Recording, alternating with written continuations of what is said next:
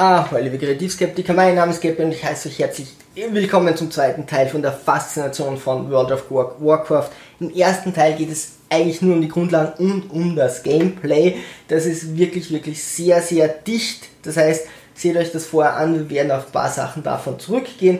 Das ist absolut das Alleinstellungsmerkmal oder das Besondere World of Warcraft. Aber was gibt es denn da sonst noch? Da wären jetzt Instanzen und Raids. Instanzen sind zu, zu fünf, ja, man hat einen Tank, einen Heiler und drei Damage Dealer, erkläre ich gleich.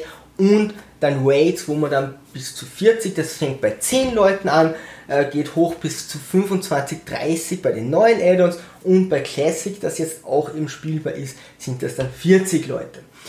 Da habe ich Bosskämpfe, die auch 30 Minuten dauern können und da kann es tatsächlich so sein, dass wenn einer zwei, drei Fehler macht oder nur einen entscheidenden Fehler, alle 40 Leute verlieren. Das kann durchaus sein, das ist natürlich sehr frustrierend, aber auch die Herausforderung. Also allein diese Bosskämpfe, wo ich sage, ich will mich da 30 Minuten nur auf einen einzigen Kampf konzentrieren und alles so lange optimieren, bis wir es schaffen und dafür brauche ich Wochen bis vielleicht Monate, ist hier eine Faszination, die natürlich nicht für jeden was ist.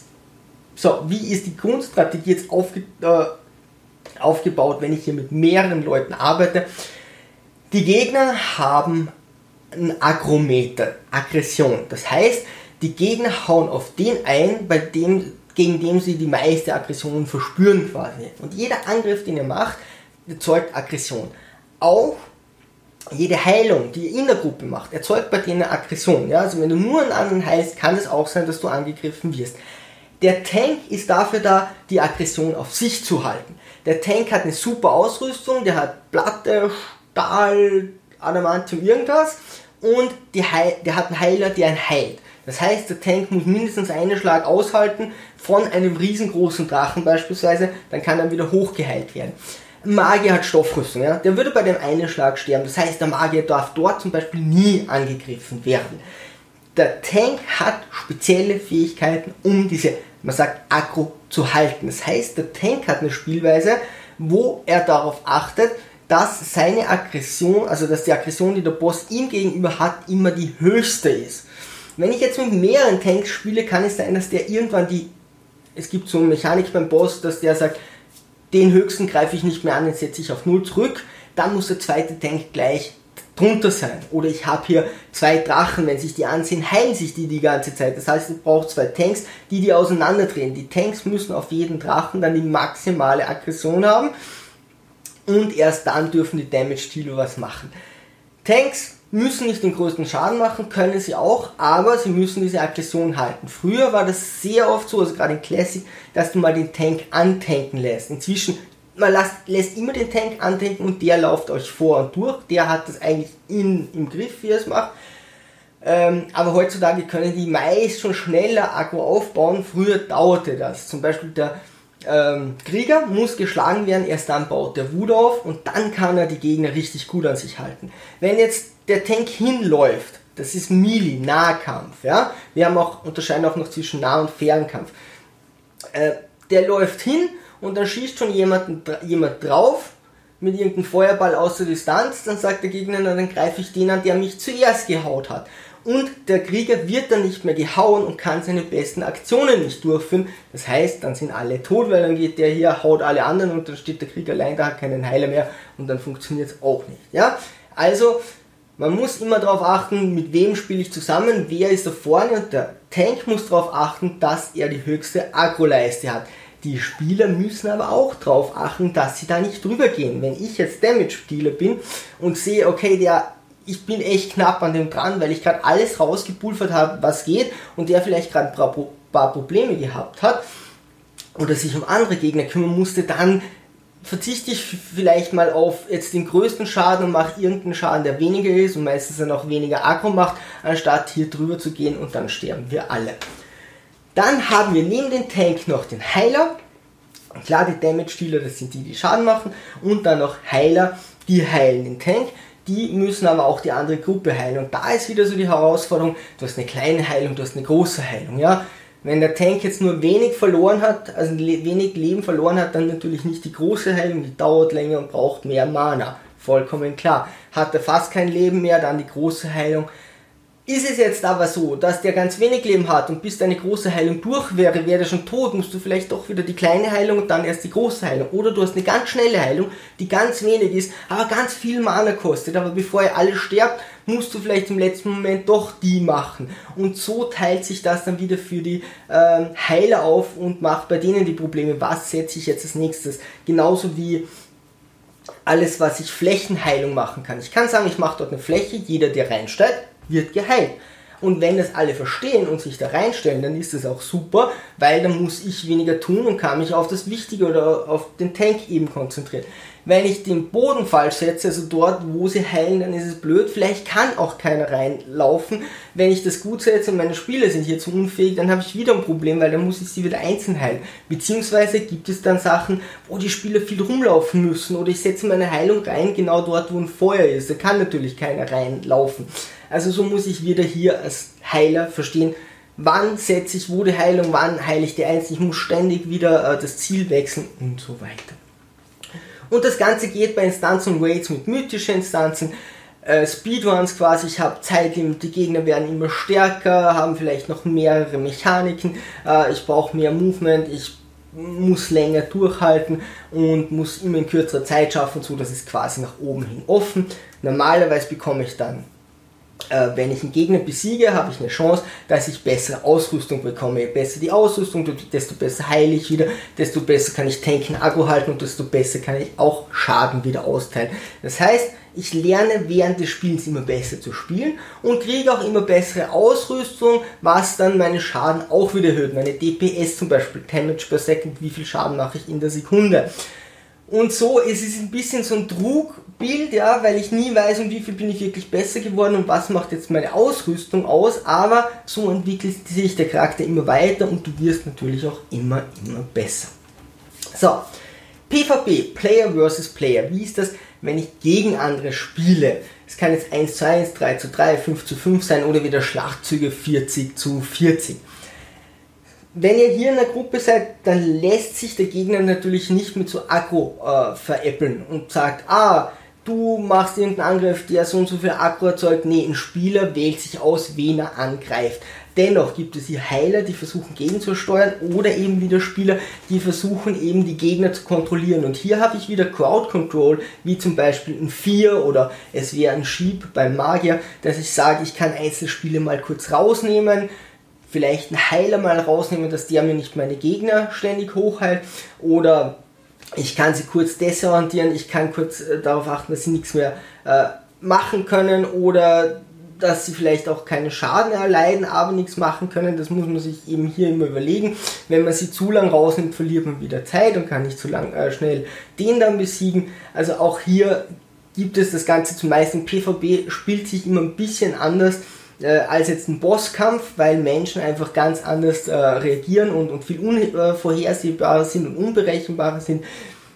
Und da muss ich in meine Aktionen wieder neu lernen, da muss ich wieder neu eintrainieren, hey, wie kämpfe ich denn im PvP? Das ist was ganz anderes, da könnt ihr 10 Jahre World of Warcraft spielen, PvP müsst ihr doch einzeln wieder lernen. Ihr könnt das natürlich schneller umlernen, wenn ihr die Grundsachen drauf habt, aber dennoch müsst ihr dann auch wieder hier beim Schlachtzug gibt es dann sowas wie Capture the Flag oder es gibt so Dinge wie du musst einzelne Bastionen zuerst übernehmen und dann kannst du erst weiter zu der Endbastion vom Gegner gehen. Also es ist nicht nur gegeneinander kämpfen, sondern da gibt es normale Kampfmodus wie auch ähm, bei Shootern zum Beispiel.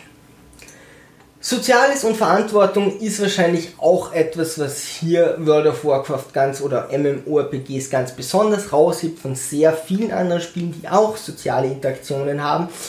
Aber hier muss man sich überlegen, dass ich wirklich hergehe und sage, ich will 40 Leute zum Beispiel zweimal die Woche von 5, 6 am Abend bis 10, 11 am Abend möchte ich regelmäßig mit den gleichen Leuten spielen, weil wenn wir zum einen, wenn wir irgendwo scheitern, machen wir Taktik besprechen, wir werden gemeinsam besser, um diese Bosse zu bekämpfen. Und wenn wir einen Boss besiegen, kriegt irgend, kriegen mehrere von den 40 Leuten, kriegen die tatsächlich Gegenstände. Durch diese Ausrüstungsgegenstände werden die besser. Das heißt, spiele ich mit denen zusammen, ist es auch für mich das nächste Mal leichter.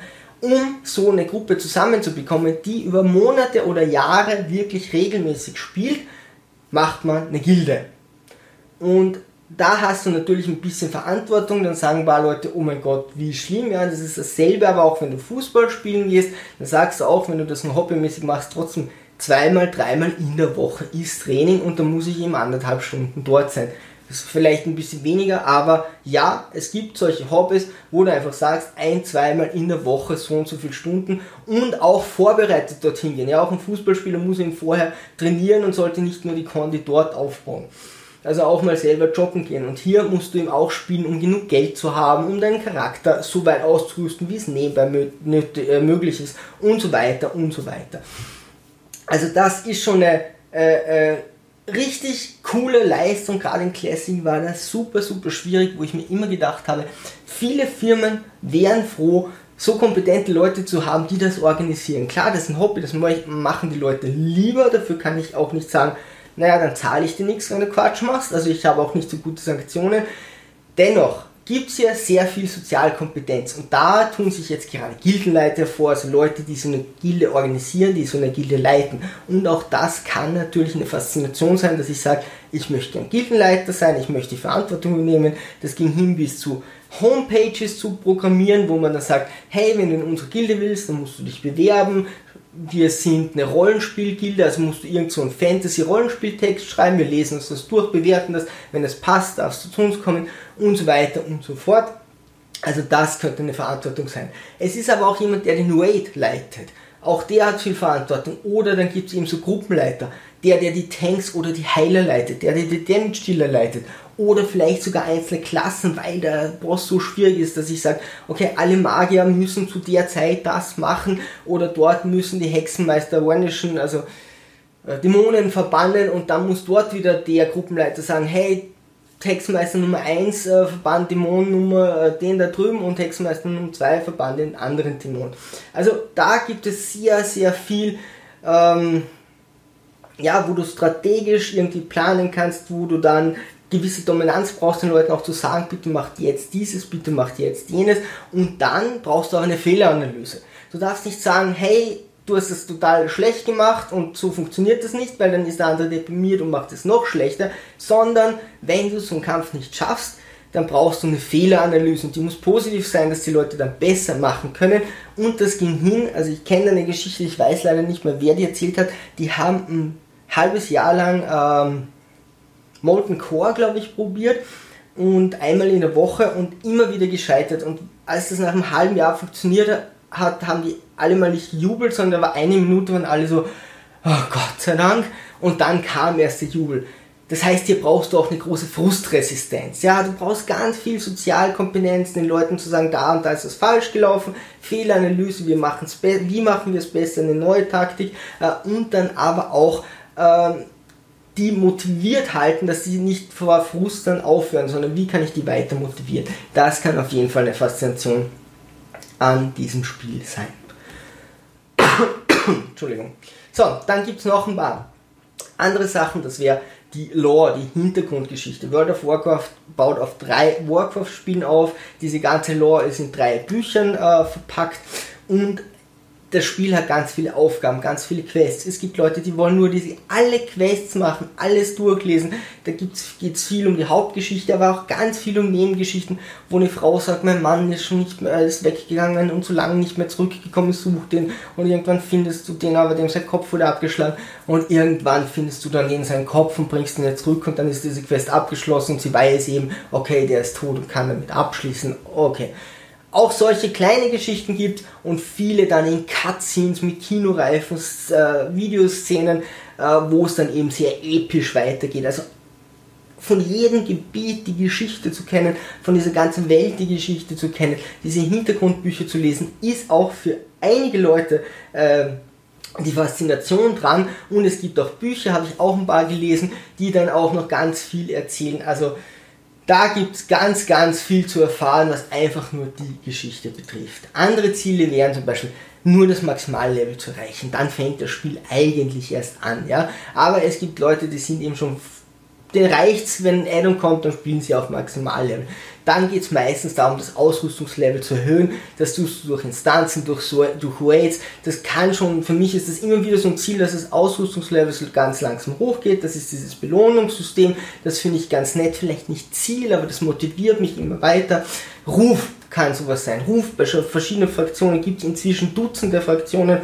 Was macht man mit den Rufen? Kann sich wieder bessere Ausrüstungsgegenstände kaufen, aber auch besondere Reittiere oder Spielzeuge wie eine Kamera oder so. Und das kann auch wieder für Leute äh, die Faszination sein, hier zu sammeln. Hier 50 Reittiere zu sammeln, ist heutzutage nicht mehr schwer. 100, hunderte Reittiere zu sammeln, alle Spielzeuge zu sammeln, Achievements hier zu erreichen, also jeden Raid mal gemacht zu haben oder die ganze Karte erkundet haben oder was auch immer. Also solche Sachen sind dann eher einzelne Ziele, aber bei den Millionen, die spielen, sind es immer wieder wichtige Sachen, die Leute daran faszinieren oder den einen, der möchte man unbedingt dieses Mount haben, unbedingt dieses Reittier oder unbedingt dieses Spielzeug. Und auch das kann ich dann wieder viele Stunden an dem PC fesseln. Fliegen können war für mich für mich so ein Ziel, dass ich dann damals beim ersten Addon konnte man ein Fliegen erreichen wollte, wo ich dann anderthalb Monate nur darauf hingespielt habe, ein episches Flugmount zu bekommen. Also auch das kann es sein, Gold hier zu erlangen, seine Berufe hoch zu leveln, man kann dann nebenbei noch so fischen, mit Fischen kann man dann wieder, äh, angeln, Entschuldigung, angeln, kann man dann wieder alchemistische Rezepte machen. Diese alchemistischen Rezepte sind für eine selbst gut oder man handelt sie im Auktionshaus und auch das kann so sein das Auktionshaus kann wie eine Wirtschaftssimulation gespielt werden. Also man kann World of Warcraft auch tatsächlich wie eine Wirtschaftssimulation spielen und dort eben versuchen, das Maximum an Geld zu bekommen oder was auch immer. Also diese Ziele sind mannigfaltig, da würde ich sagen, es sind nicht viele Leute, die nur, also die Masse spielt nicht nur wegen so einem Ziel.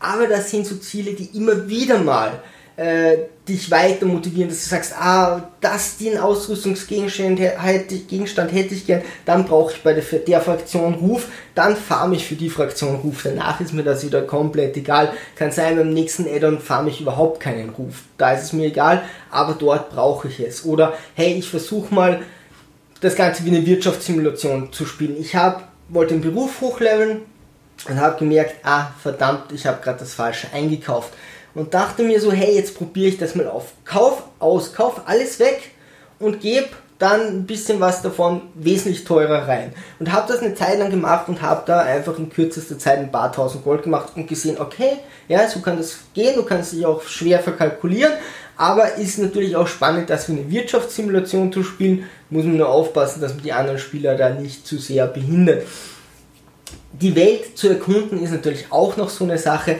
Die Welt wird ständig erweitert, sie ist gigantisch, also alleine sich alles anzusehen ist sehr geil und dann gibt es noch so versteckte Sachen.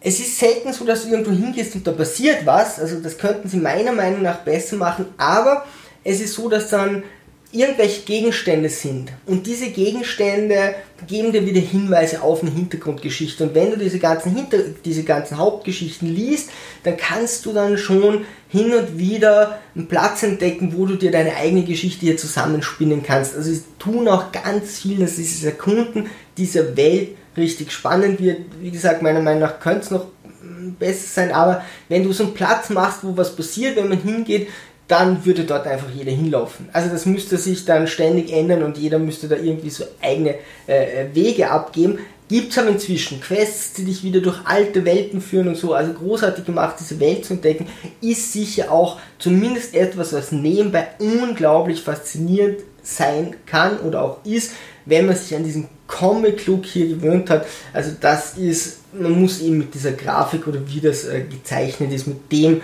muss man sich da arrangieren, dann kann das ziemlich cool sein. So, es waren für mich so die Hauptpunkte. Mich wird super interessieren, wenn ihr noch andere Punkte habt oder mir schreibt, hey, was fasziniert euch davon am meisten? Es gibt sicherlich noch andere Punkte, aber das ist mal mir so aufgefallen, was so die stärksten Punkte sind, die einen am Spiel halten und gerade dieses Gameplay ist etwas, wo ich sage, okay, das sticht hier raus und das Verwalten von Gilden und dann in diesen Raids als Gilde hier äh, bestmöglich zu spielen, das glaube ich sind so die Hauptpunkte oder die Hauptpfeiler von World of Warcraft oder MMORPGs. Hey, was ihr dazu zu sagen habt, würde mich super interessieren. Ansonsten, liebe Sturmtrotzer, Segel immer straff halten und auf zum Horizont.